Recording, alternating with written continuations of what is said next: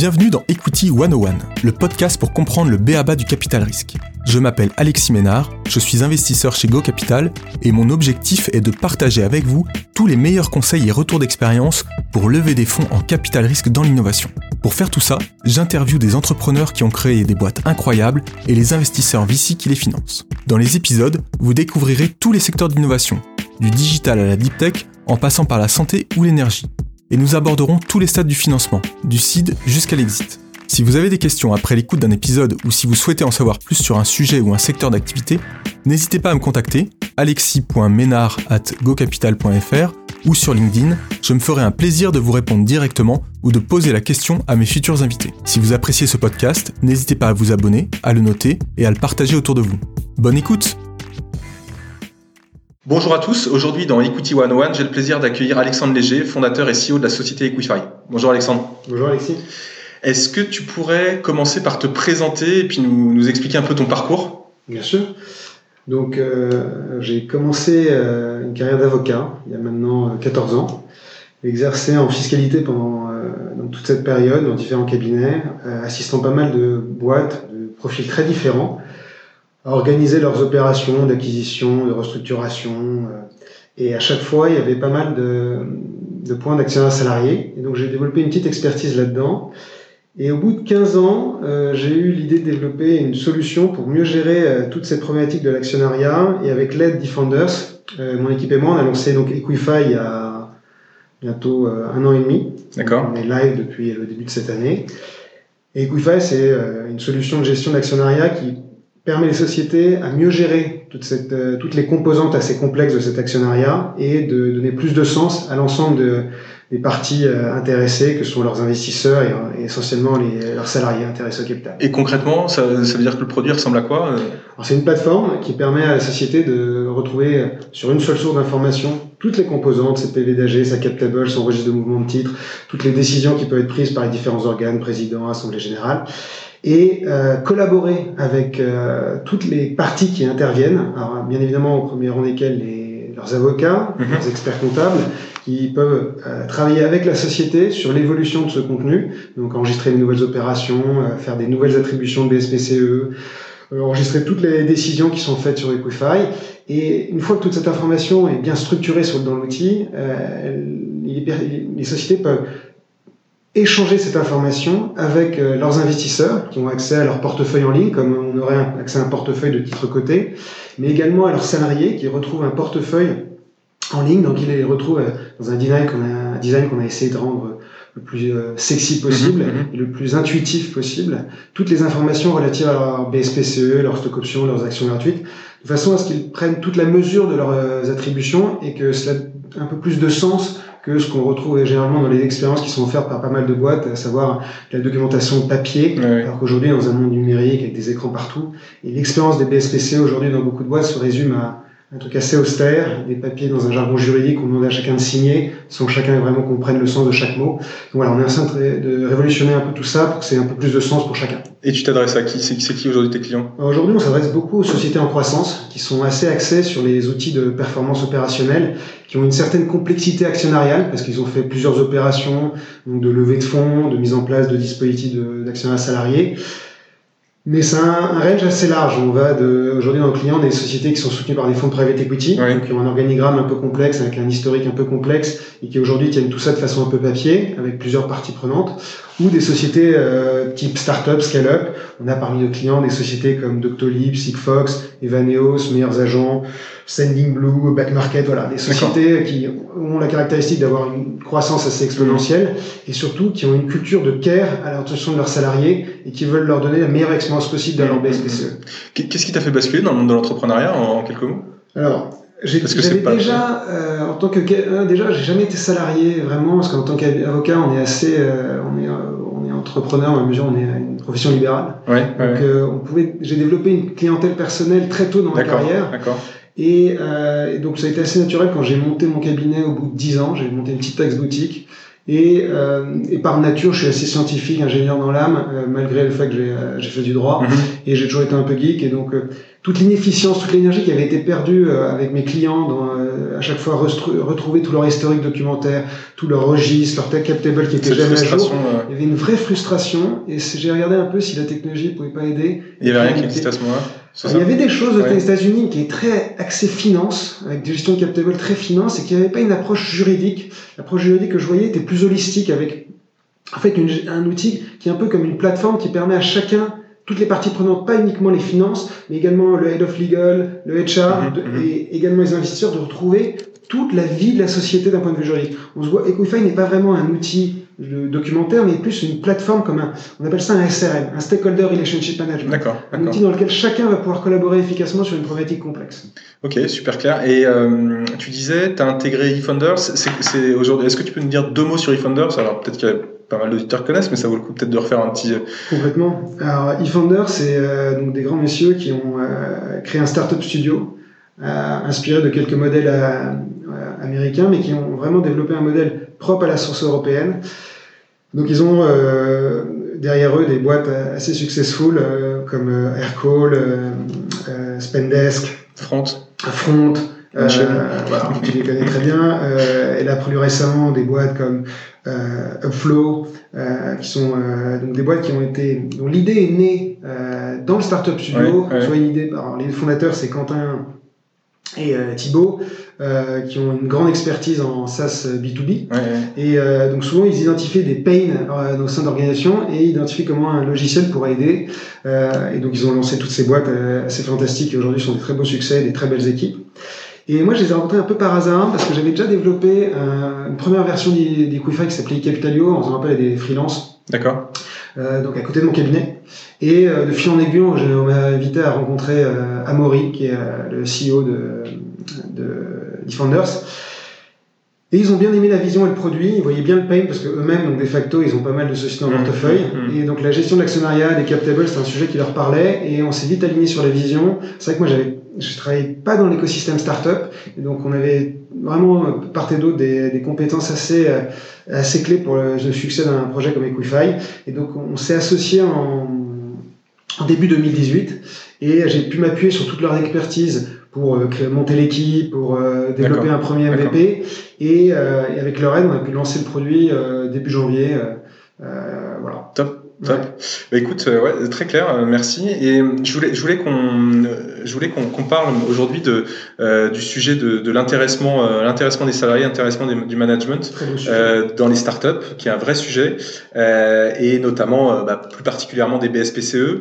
je voulais déjà peut-être reposer un peu le cadre. Est-ce que tu peux nous, nous dire, bah voilà, aujourd'hui pour une startup, pourquoi c'est intéressant de travailler ces plans d'intéressement au capital? Quels sont un peu le, quel, est un peu le, quel est un peu le sujet? L'origine des BSPCE et de l'actionnaire salarié euh, est avant tout de soutenir l'engagement des collaborateurs. Euh, ça permet de vraiment créer un alignement assez naturel d'intérêt mm-hmm. entre euh, donc, les fondateurs, les investisseurs de dans la société qui ont bien évidemment des parts au capital et les salariés qui sont probablement les éléments les plus essentiels au succès de n'importe quelle entreprise. Et euh, mettre en place de l'action salarié, donc au sein des startups, on parle des BSPCE, et peut-être on reviendra plus tard sur les caractéristiques spécifiques des BSPCE. Ça vient vraiment soutenir cet engagement qu'on attend de chacun des collaborateurs qui va permettre à l'organisation de disrupter son marché, de créer cette innovation de rupture euh, que des grandes organisations prises dans leur, dans leur inertie, dans leur dans leur lenteur, en un sens, d'agilité et manque d'engagement, ne seraient pas capables de réaliser. Voilà, ça permet, je pense, de, euh, donc bien évidemment l'idée de fidéliser, mais de donner ce sentiment d'ownership à chacun. Parce que finalement, on devient actionnaire de la boîte, c'est finalement ça le sujet. Alors, on est exactement actionnaire, même si on n'a pas le, on n'est pas actionnaire, actionnaire à, terme, à, terme, On a le même droit qu'un investisseur. Euh, qui est derrière, en cas de sortie, va réaliser une plus-value. Euh, de même chose. Donc finalement, quand tu parles d'implication, c'est l'alignement d'intérêt à terme euh, entre les, les, fondateurs et puis les salariés, c'est ça hein, Dans les startups, souvent le, le succès euh, interviendra à une, échéance assez longue. Mmh, le, mmh. bonus, les salaires qui sont payés au quotidien ne peuvent pas être là pour permettent de rémunérer finalement cet extra mile parce que souvent on est dans des organisations un peu en tension d'un point de vue mmh. capitalistique, mais néanmoins, euh, si euh, au terme de l'opération, la startup est un succès, bah, ce succès prend souvent la forme soit d'un rachat, soit d'une cotation en bourse, même si c'est de plus en plus euh, long terme aujourd'hui, mais euh, peut-être on reviendra plus tard sur aujourd'hui l'évolution vers les, fenêtres de liquidité qui doivent être mises en place aujourd'hui les, calendriers de sortie euh, des différentes euh, sociétés start-up. Mais euh, je pense que c'est aujourd'hui la meilleure façon et la façon surtout la plus naturelle d'aligner l'intérêt des collaborateurs, des, des, salariés avec les fondateurs et les investisseurs. Ouais, c'est très clair. Du, coup, on, va parler des BSPCE. Euh, BSPCE, c'est les bons de souscription de parts de créateurs d'entreprise. Pourquoi aujourd'hui les BSPCE, c'est euh, le meilleur outil pour travailler ce sujet d'intéressement? Est-ce que tu peux nous faire un rapide point là-dessus? Alors, bien sûr. Les BSPCE, c'est l'équivalent des stock options euh, qu'on retrouve dans les grandes sociétés cotées mais appliqué à des sociétés qui répondent à certains critères de taille, notamment euh, et de d'âge. Il faut que la société soit moins de 15 ans et qu'elle soit en dessous de certains seuils, car c'est un dispositif qui constitue en fait euh, une sorte d'aide au regard du droit de la concurrence européenne, mhm. euh, européen. Et euh, donc on doit rester sous certains seuils, et ça permet donc d'offrir aux salariés un droit d'acheter à terme, sous réserve de certaines conditions, des actions d'entreprise à un prix défini à l'avance. D'accord. Et ce prix est généralement euh, le prix auquel les investisseurs ont investi au dernier tour. C'est-à-dire que les investisseurs ont acheté 100 euros chacune de leurs actions. Les BSPCE qui seront attribués après cette levée seront à un prix d'exercice de 100 euros. Donc, prix d'exercice, il faut comprendre que c'est le prix qu'il faudra payer par chacun des collaborateurs pour obtenir une action grâce à son BSPCE. Donc ça veut dire que c'est pas des actions gratuites. Exactement. Il y a une vraie, vraie différence là-dessus. Et, et, quand tu dis généralement c'est le prix du dernier tour, ça veut dire qu'il peut y avoir des exceptions?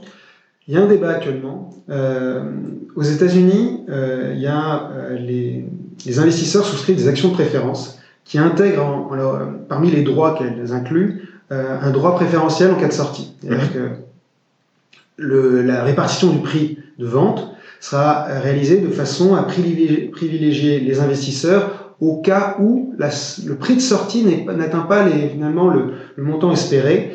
Les investisseurs acceptant de payer un montant assez fort euh, leur, euh, leur, titre dans la société sur la base des, en un sens, des projections assez ambitieuses de la société, veulent se prémunir contre finalement un cas de sortie euh, à, la, baisse et donc veulent s'assurer qu'ils récupéreront euh, au préalable une partie de leur investissement avant que le prix soit réparti entre tous les mhm. autres actionnaires et, euh, et titulaires d'options.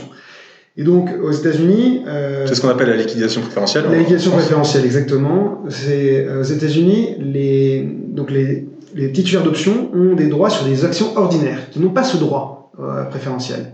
Et donc il y a un véritable écart de droit économique entre les deux, les, donc les actions d'ordinaire et les actions de préférence. Et donc on considère que le prix d'achat des options, de, le prix des options, le prix d'exercice des options peut être discounté de près de 80%. Donc entre le prix payé par les investisseurs et le prix d'exercice des options attribuées post-levée, il y a un discount de 80%. En France, on, regarde des règles fiscales qui établit une sorte de plancher euh, pour le prix d'exercice par rapport au dernier montant levé si on porte sur des titres équivalents. Euh, on est tenu par ce dernier prix euh, de, souscription des titres des, investisseurs parce que ces derniers, même s'ils ont droit à une liquidation préférentielle, elle n'est pas logée dans le titre, mais elle est prévue dans un pacte d'actionnaires qui donc est différent du titre. Donc en soi, les titres sur lesquels portent les BSPCE et les titres détenus par les investisseurs sont les mêmes même si, si on regarde l'opération dans son ensemble, les uns et les autres n'ont pas les mêmes droits. Donc aujourd'hui, il y a une initiative auprès de Bercy pour essayer de faire évoluer la grille d'analyse de l'administration fiscale pour permettre un peu de flexibilité. Il y a quelques acteurs qui sont un peu qui essayent d'avancer euh, de façon un peu prospective sur le sujet. Certaines sociétés ont attribué des stock options, des BSPCE avec un prix d'exercice plus bas mais il y a une incertitude fiscale. Donc ça veut dire qu'aujourd'hui, quand même, ce qu'il faut retenir, c'est que le prix d'exercice d'un BSPCE aujourd'hui, c'est le, le, prix de la dernière levée. Exactement. Et il y a des discussions aujourd'hui au niveau fiscal pour voir si, euh, si enfin au niveau de, au niveau du, au niveau de Bercy, pour avoir un peu plus de tolérance par rapport à ça. Euh, Très bien. Si on récapitule ce point-là sur sur un exemple concret de, bah, exemple, je sais pas moi, le prix d'action et, du dernier tour est à 100 euros. Euh, ça veut dire que euh, ça veut dire que si s'il y a un plan de BSPCE qui est créé euh, après ce, ce, dernier tour, qu'est-ce qui se passe? Si on leur donc ils vont avoir des BSPCE qui ont un prix d'exercice de 100 euros. Si la société est vendue quatre fois le prix des, on sont rentrés les investisseurs. Donc, un prix par action de 400 euros. Mhm. Les salariés vont pouvoir alors exercer leur BSPCE, donc 100 euros par action, et revendre chacune de leurs actions 400 euros, réalisant dans l'affaire 300 euros de plus-value par BSPCE. Donc ça veut dire que en tant que salarié avec des BSPCE, tu n'es pas actionnaire avant qu'il y ait un, sujet de liquidité? Exactement. Même si tu as le droit de les acheter avant, si tu as envie, si tu les as acquis. Ça, exactement. En théorie, c'est possible. Après, souvent dans les BSPCE, on prévoit des conditions d'acquisition, on parle de vesting, mhm. qui prévoit les modalités à partir de quand les titulaires peuvent exercer leur BSPCE. Le plus souvent, on prévoit une. L'objectif des BSPCE, c'est notamment de fidéliser. Et donc, euh, les best practices dans, dans la matière, c'est un vesting, une période d'acquisition de 4 ans, euh, structurée de la façon suivante. Une première année où si jamais euh, le titulaire s'en va, il perd tout. Ce qu'on appelle le cliff. Exactement, le cliff, parce qu'en fait, ça, fait, ça représente euh, le graphique euh, quand on essaie de visualiser ce, ce, vesting. Donc la, la première période d'un an, elle est en bas du graphe et au bout d'un an, elle, se redresse comme une falaise. Et, euh, souvent, donc, le cliff et porte sur 25% du montant attribué. Donc, si on reçoit 100 BSPCE, au bout de cette année, au terme de cette année, on a la possibilité d'exercer 25% de ces BSPCE, donc dans mon exemple 25. Et par la suite, ça peut être euh, une acquisition soit mensuelle, soit trimestrielle. Euh, et donc chaque mois ou chaque trimestre, on acquiert un pourcentage du, euh, du BSPCE, des, des BSPCE attribués. Généralement, c'est donc 25% tous les ans. Euh, mais ça veut dire que dans la théorie, globalement, je pourrais devenir, je pourrais acheter des actions de la société à, après la période de vesting. Complètement. Maintenant, aujourd'hui, c'est pas c'est pas du tout le market practice parce que ça demande d'avancer de l'argent et t'as pas de, pas de visibilité sur la liquidité, hein, c'est ça? Exactement. C'est pour ça que je disais tout à l'heure, c'est comme un droit d'investir gratuitement parce que on n'a pas à investir, on n'a pas à décaisser, on n'a hmm. pas à s'exposer à un risque financier. Il y a juste si jamais on a un upsell, si jamais l'opération devient un succès. Euh, par contre, on n'a rien à décaisser euh, avant euh, avant l'exercice. Quel est, quel est le, une fois qu'on est, qu'on est sur un événement de liquidité, quel est le, donc la, la boîte est revendue, quel est le, t'exerces tes BSPCE, euh, quel est le régime fiscal qui s'applique? Alors, le régime fiscal est, est un des plus avantageux aujourd'hui euh, pour tout ce qui est mécanisme de, d'intéressement et d'accès à, d'accès à salarié par rapport aux stock options notamment. Euh, si le titulaire est resté au moins trois ans euh, au sein de la société au moment où il vend les titres, alors, une particularité, c'est que la, taxation n'intervient que le jour de la vente. Si on exerce avant, euh, on n'est pas taxé, et bien évidemment, au jour de l'attribution, on est encore moins taxé. Donc l'attribution, la taxation n'intervient que le jour de la vente, que quand vraiment il y a un gain réalisé pour euh, le bénéficiaire. Et donc, si la personne est restée 3 ans, on est taxé au total à 30%. C'est la flat tax? C'est euh, ça qu'on appelle, non? Alors, c'est pas exactement la flat tax, mais ça revient à aligner avec la flat tax de 30%. Et euh, sinon, c'est la flat tax plus les cotisations sociales. D'accord. Et, euh, et, est-ce qu'on a des exemples? Alors, alors, je ne sais pas si c'est un mythe ou pas, mais, euh, mais dans, sur le sujet des BSPCE et, et le, le, gain pour les salariés, il y a toujours le mythe de la, de la masseuse part-time de Google qui a, qui a fait, qui est, qui est devenue multimillionnaire avec des, avec des stock options. Euh, il y a des cas d'usage en, en, France d'enrichissement de, des, des, salariés. Il y a des belles, des belles histoires. Il y a pas mal de belles histoires. Un des plus connus, c'est probablement Criteo, qui a une exploitation. Là, plus récemment, il y a eu, euh, donc, comment ça s'appelle, Drivey, qui a donc a fait une opération où ils sont, fait, euh, ils sont rapprochés de GetAround. Oui, Et euh, bon, euh, il y a eu euh, des belles, des beaux succès pour les salariés, pour pas mal de salariés. Ils ont justement trouvé, vu que le, ce n'est pas une sortie, hein, il y a eu un cash out. En partie un cash out, en partie un, une continuité dans, cette volonté d'aligner les intérêts. Euh, dans les cas de rapprochement de boîtes, souvent, on essaye de permettre aux salariés titulaires de BSPCE de réaliser une partie de la plus-value, mais tout en les maintenant un peu non pas sous pression, mais toujours intéressé au succès futur. Il ne faut pas que ça mm-hmm. soit juste le moment où il n'y a plus d'incentive pour les, les, titulaires. Donc c'est pour ça que les dispositifs, on trouve des dispositifs qu'on appelle double trigger, euh, c'est-à-dire que euh, on peut exercer, on peut y avoir une clause d'accélération. Je ne sais pas si on va rentrer dans ce degré de détail là, mais euh, le problème du vesting, c'est que c'est 4 ans. S'il y a une opération qui intervient à ce moment avant, euh, on n'a pas forcément vesté tout. Donc ça veut dire que concrètement, tu as, un plan, as un plan pour acquérir tes BSPCE sur 4 ans, euh, que tu acquiers au prorata du temps, et puis tu as une session au bout de 2 ans. Ce que tu expliques, c'est que tu peux avoir des mécanismes de, de vesting accéléré, c'est ça? Exactement. Il est généralement prévu, c'est best practice, de prévoir une accélération euh, des, du vesting des BSPCE de permettre, afin de permettre aux titulaires d'exercer tout ou partie de, euh, des BSPCE qui ne seraient pas encore vestés souvent, les best practices veut qu'on permette d'exercer une partie de ce qui n'a pas été vesté et si jamais le titulaire est amené à quitter le navire euh, dans les 12 mois qui suivent l'opération de rapprochement, alors on considère qu'il a le droit finalement d'exercer l'intégralité, alors pour des causes qui ne sont pas de son propre fait, c'est-à-dire qu'il y a finalement euh, le rapprochement a amené à ce que euh, la nouvelle organisation décide de se séparer du titulaire, ou il n'y a pas eu de match, ou pour des raisons qui apparemment ne sont pas de sa propre volonté, il soit amené à partir, on prévoit dans les plans qu'alors le titulaire a la possibilité d'exercer non pas uniquement la partie accélériste initialement, mais bien l'intégralité de ces BSPCE, de façon à ce qu'ils ne soient pas perdants dans l'affaire. Donc ça, c'est les cas de les cas de, de cession, liquidité de la, de la société. Euh, Qu'est-ce qui se passe quand un salarié démissionne euh, au bout de deux ans? Tu prends le même cas de figure, il a un plan de vesting de quatre ans, qu'est-ce qui se passe? Peut-être bonne best practice aussi là-dessus. Oui, complètement. Alors, en, comme on disait, le BSPCE ont pour volonté d'incentiver les titulaires à rester, à les fidéliser. Donc en cas de départ, euh, il faut distinguer euh, les raisons de son départ. Si la personne part de son propre fait. Alors déjà, excuse-moi, mais déjà la première chose c'est qu'on écrit ce qu'on veut dans les dans les dans les clauses de, de BSPCE. Alors oui et non euh, parce qu'on est quand même en matière salariale. Donc il n'y a pas toute la latitude possible. L'attribution se réalise quand même dans le contexte d'un contrat de travail, mhm. donc relation employeur-employé. Donc il y a pas, on ne peut pas tout imaginer. Par exemple, on ne peut pas pénaliser un, un salarié au titre de si jamais le, le, licencie.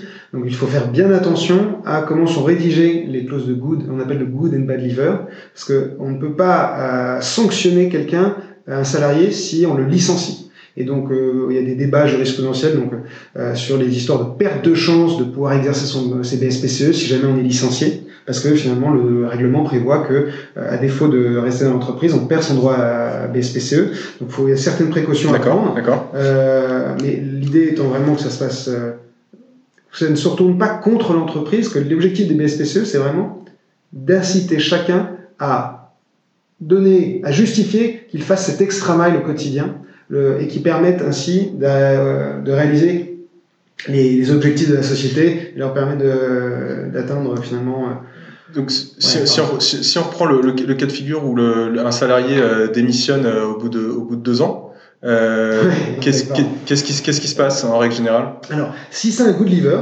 c'est-à-dire que il part donc sans, sans licenciement ou faute, on prévoit généralement qu'il peut garder ses BSPCE et les exercer, par contre, dans une plage de temps limitée. La raison étant que on ne veut pas, euh, en tout cas historiquement, les sociétés ne voulaient pas garder ainsi des titulaires un peu dans la nature euh, qui n'avaient plus de lien avec l'entreprise. Donc l'idée, c'est leur permettre d'exercer et dire, OK, voilà où j'en suis, euh, voilà où j'en ai l'entreprise, est-ce qu'aujourd'hui je suis prêt à faire cet investissement et donc mettre du cash sur la table pour rester actionnaire de la société, ou finalement, bon, les raisons de mon départ font que je n'ai pas envie de le faire, ça, c'était le plan classique. Il y a certaines sociétés qui sont allées un peu plus loin, qui, ont, qui sous réserve encore de certaines conditions, permettent à leurs titulaires de, malgré leur départ, si les personnes partent de bonnes, dans bonnes conditions, ils maintiennent leur droit à exercer jusqu'à euh, une période prolongée qui peut aller jusqu'à 7 ans, euh, ou la durée euh, d'expiration de base des BSPCE qui peut être généralement, qui est généralement de 10 ans. Sachant que ce qu'on voit quand même, enfin ce qu'on voit le plus souvent, c'est plutôt des périodes pour exercer le PSPC beaucoup plus courtes, de 30 de quelques, jours, ouais, de, quelques, 1 à 3 mois. Exactement. Euh, et tu dis il y a des exemples aujourd'hui sur le marché où les, où, les... Oui, oui, exactement. Mais euh, il y a certaines boîtes qui ont essayé de permettre ce qu'on appelle les plans ever. Alors c'est pas exactement ça evergreen, mais que les salariés ne peut conservent son droit à exercer malgré son départ. Encore une fois, c'est mmh, pas de mmh. conditions au-delà d'une période courte, dite de 3, 30 jours ou 3 mois. Toutefois, il y a souvent pas mal de garde-fous euh, qui sont prévus. Euh, donc euh, c'est un peu théorique, mais c'est une tendance qu'on retrouve, mais qui est difficile à gérer. Et puis il y a un sujet quand même, c'est-à-dire que quand tu as un salarié, alors qui part ou qui reste, quand tu as un salarié qui devient actionnaire, qu'est-ce qui se passe? Parce que du coup, qu'est-ce qu'il faut, à quoi, il faut penser Alors, ça devient un actionnaire individuel qui donc a tous ses droits, droit, droit, droit d'information, droit de vote, droit de dividende. Et donc oui, c'est un actionnaire à gérer en plus, euh, qui doit être convoqué dans les assemblées générales, euh, qui en cas d'unanimité devra avoir son mot à dire. Donc euh, il y a des choses à prévoir en termes de gouvernance. Après, j'aurais tendance à dire, c'est le prix à payer. À un moment, il faut savoir ce qu'on veut. Mm. Si on veut vraiment intéresser les salariés au capital, il faut accepter qu'ils deviennent actionnaires et pas que ça soit uniquement euh, théorique. Et donc, euh, alors bien évidemment, ça suppose de- d'avoir des règles d'attribution bien encadrées, avec un bon alignement euh, et une transparence, parce que souvent dans les métiers de BSPCE, encore plus que pour les salaires, il y a beaucoup de fantasmes, il y a beaucoup d'incompréhension. Fait vraiment, c'est un très beau sujet de, de comptoir de café. Donc, tout ce qui est absence de transparence, c'est vraiment le terreau parfait pour ce qui est de la, la- des mauvaises compréhensions, des frustrations. Il faut vraiment être hyper transparent, hyper communiquer sur le sujet. Donc pas mal de pédagogie Beaucoup de pédagogie, beaucoup communiquer, euh, célébrer vraiment l'opération, parce que c'est vraiment quelque chose qui est un, qui est un symbole fort. Mm. Euh, faire de chacun des titulaires. Là, on a accompagné Back Market récemment, qui a Oui. fait un plan euh, assez important. Euh, on est, on- les fondateurs sont vraiment des gens trois, trois gars assez exceptionnels. Et euh, ils ont voulu vraiment in- incentiver l'ensemble de leurs collaborateurs. Et donc, ils ont énormément communiqué, ils ont voulu célébrer ça. Et je pense que c'est aussi pour ça qu'ils ont, dans cet état d'esprit, qu'ils ont voulu prendre des failles. Et, euh, et donc, euh, néanmoins, pour revenir au sujet de, De- de- des, des- des- des- des- qu'un salarié devient actionnaire, oui, il peut devenir actionnaire et donc faut savoir le, faut l'accepter, mais, ça, gère plutôt bien. Comment, comment on fait quand ils deviennent actionnaires on, on leur fait signer le pacte, euh, le pacte d'actionnaires, le même pacte d'actionnaires que les autres? Alors le pacte d'actionnaires, en fait, oui, donc euh, je sais pas si tous les auditeurs sont au, courant des pactes d'actionnaires, mais oui, ils signent même au préalable. Lors de l'attribution, on signe un pacte d'actionnaires, ils signent une version un peu simplifiée qu'on appelle mini-pacte, qui euh, prévoit un certain nombre de dispositions, euh, notamment ce qu'on appelle des dragues longues, des qui permet en un sens de garder une harmonie actionnariale au sein de toutes les parties, fondateurs, investisseurs et salariés. Donc les salariés doivent accepter de vendre leurs actions si jamais euh, les euh, si jamais ils décident d'exercer et qu'il y a un différent clair entre la société, les investisseurs et ce salarié. Euh, les investisseurs se prévoient un droit de racheter à un prix non déterminable à l'avance, Mhm. pas déterminé mais déterminable, euh, les actions issues de l'exercice de BSPCE de façon à, dans le sens d'équilibrer les relations et de maintenir quand même une cohérence actionnariale qui peut être qui est clé au succès de l'entreprise. Euh, un, une- une- on va dire un actionnariat euh, segmenté, morcelé, dans lequel il y a de la tension, peut vraiment venir euh, tuer dans l'œuf euh, n'importe quelle société, n'importe quelle start-up. Et donc c'est clé de maintenir cette harmonie actionnariale. Et donc c'est pour ça qu'on prévoit des mini-pactes qui maintiennent un sens, un équilibre entre les droits et les obligations de chacun. D'accord. Je, je voudrais revenir un peu sur le, sur le sujet de, la- de- finalement des bonnes pratiques que tu peux voir sur le marché aujourd'hui. Euh, aujourd'hui, alors même peut-être re- redémarrer un tout petit peu, quand est-ce qu'on crée les plans de BSPCE finalement euh, euh, Combien on en crée? Enfin, je sais pas, en tant que fondateur, quels, quels sont un peu les, les comment, comment on doit regarder ce sujet-là? Alors, ça dépend beaucoup de l'histoire de chaque boîte. Euh, quand euh, on est une société qui a beaucoup de fondateurs, généralement, on voit que les BSPCE se voient attribuer après la première levée. Euh, on a donc un, un socle fort avec les fondateurs au sein de l'organisation et on veut étendre l'actionnariat aux salariés. Ça intervient généralement dans la, donc après la première levée. Donc on se met d'accord avec nos, nos investisseurs. C'est prévu directement, donc les investisseurs le prévoient. Aujourd'hui, dans le, dans le schéma de, des sociétés soutenues par des fonds de private equity, c'est un sujet qui est clairement mis sur la table dès le départ, dans ce qu'on appelle les term sheets, qui prévoit le pool, donc le, le- la quantité de- d'options et de BSPCE qui seront attribuées après l'opération. Mhm. Euh, c'est anticipé par les investisseurs qui euh, y voient là un impact sur leurs propres droits dans le capital. Et euh, donc c'est un point à négocier dès le départ. Et tu sais quoi, à peu près les ranges de, de, de pourcentage de. de, de C'est très variable en France parce que euh, on n'a pas encore de, j'allais dire, de tendance claire. Euh, Aux États-Unis, c'est beaucoup plus. euh, aux États-Unis ou en Angleterre, ils ont un peu plus de maturité sur le sujet. Euh, et donc, euh, on a, de toutes les façons, en France, classiquement, on est- le- les salariés sont moins intéressés au capital que leur, euh, leur- leurs équivalents en Angleterre ou aux États-Unis. En France, on peut avoir des plans qui peuvent aller de 5% jusqu'à euh, 10-15% euh, en seed, euh, mais il n'y a pas encore d'homogénéité par rapport au best D'accord. practice et ça dépend beaucoup de la configuration de chaque boîte. Donc partons du principe que tu crées un plan en site, premier tour, premier tour de financement, tu crées un plan de BSPCE de 10%. Voilà. Euh, deux, deux ans après, tu refais un, un tour, une- un tour de série A, qu'est-ce qui se passe?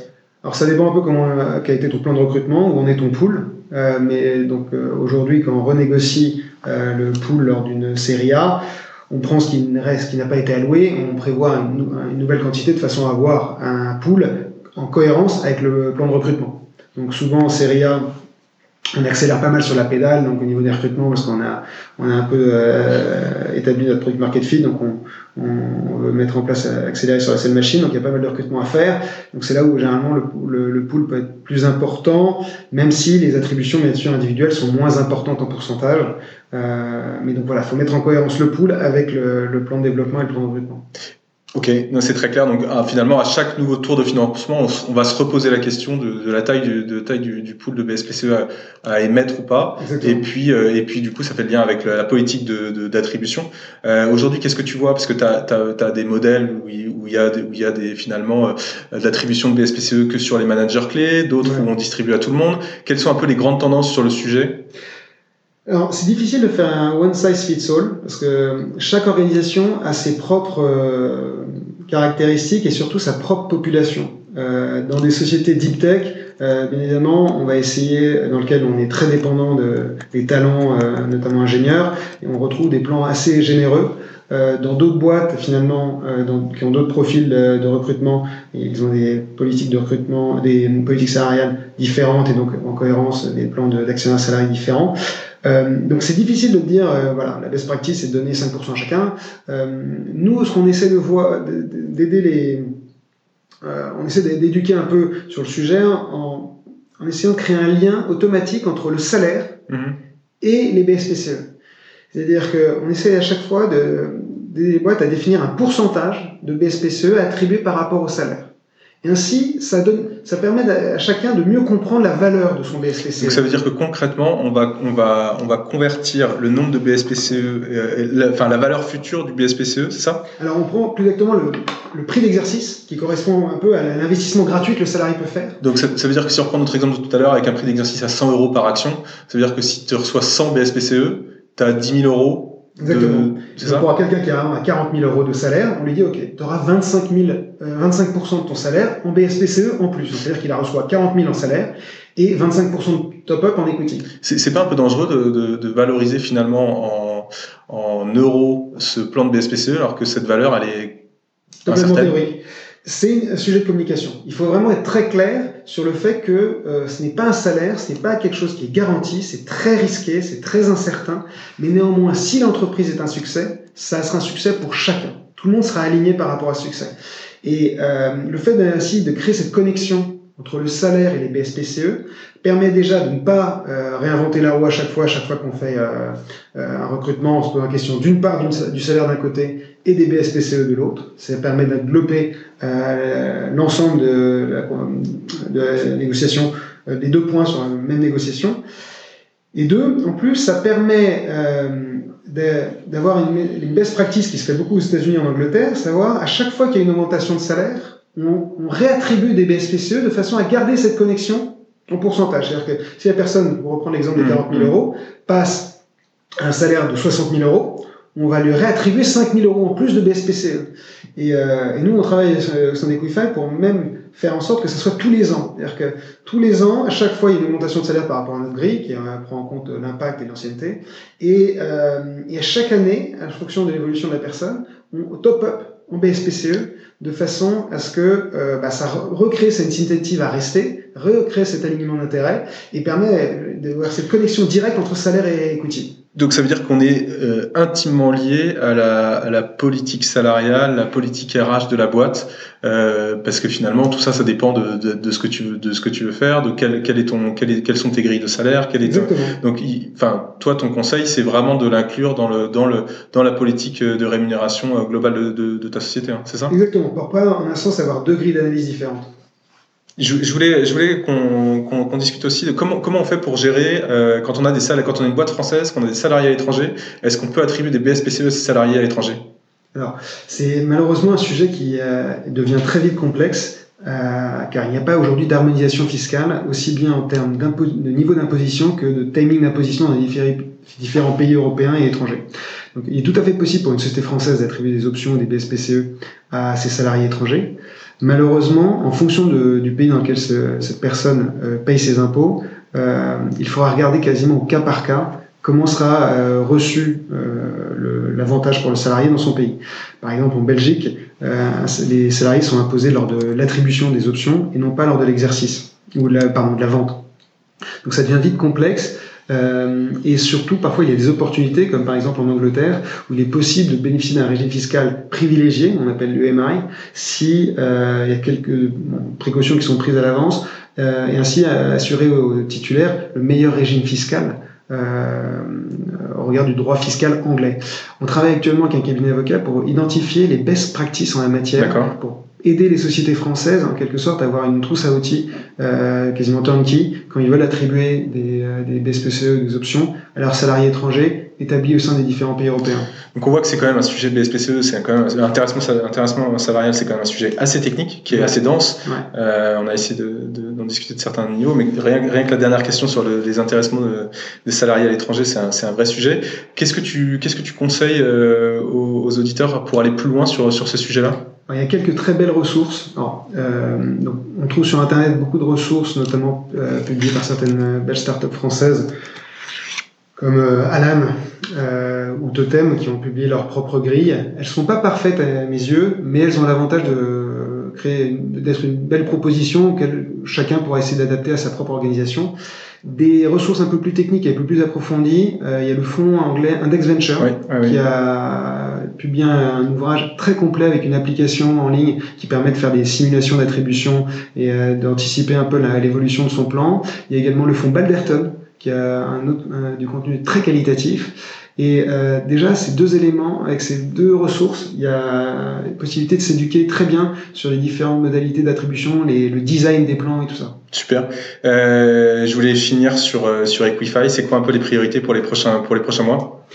On travaille euh, sur Equify à améliorer encore l'expérience entre les sociétés et leurs actionnaires en euh, rajoutant de plus en plus de fonctionnalités de collaboration.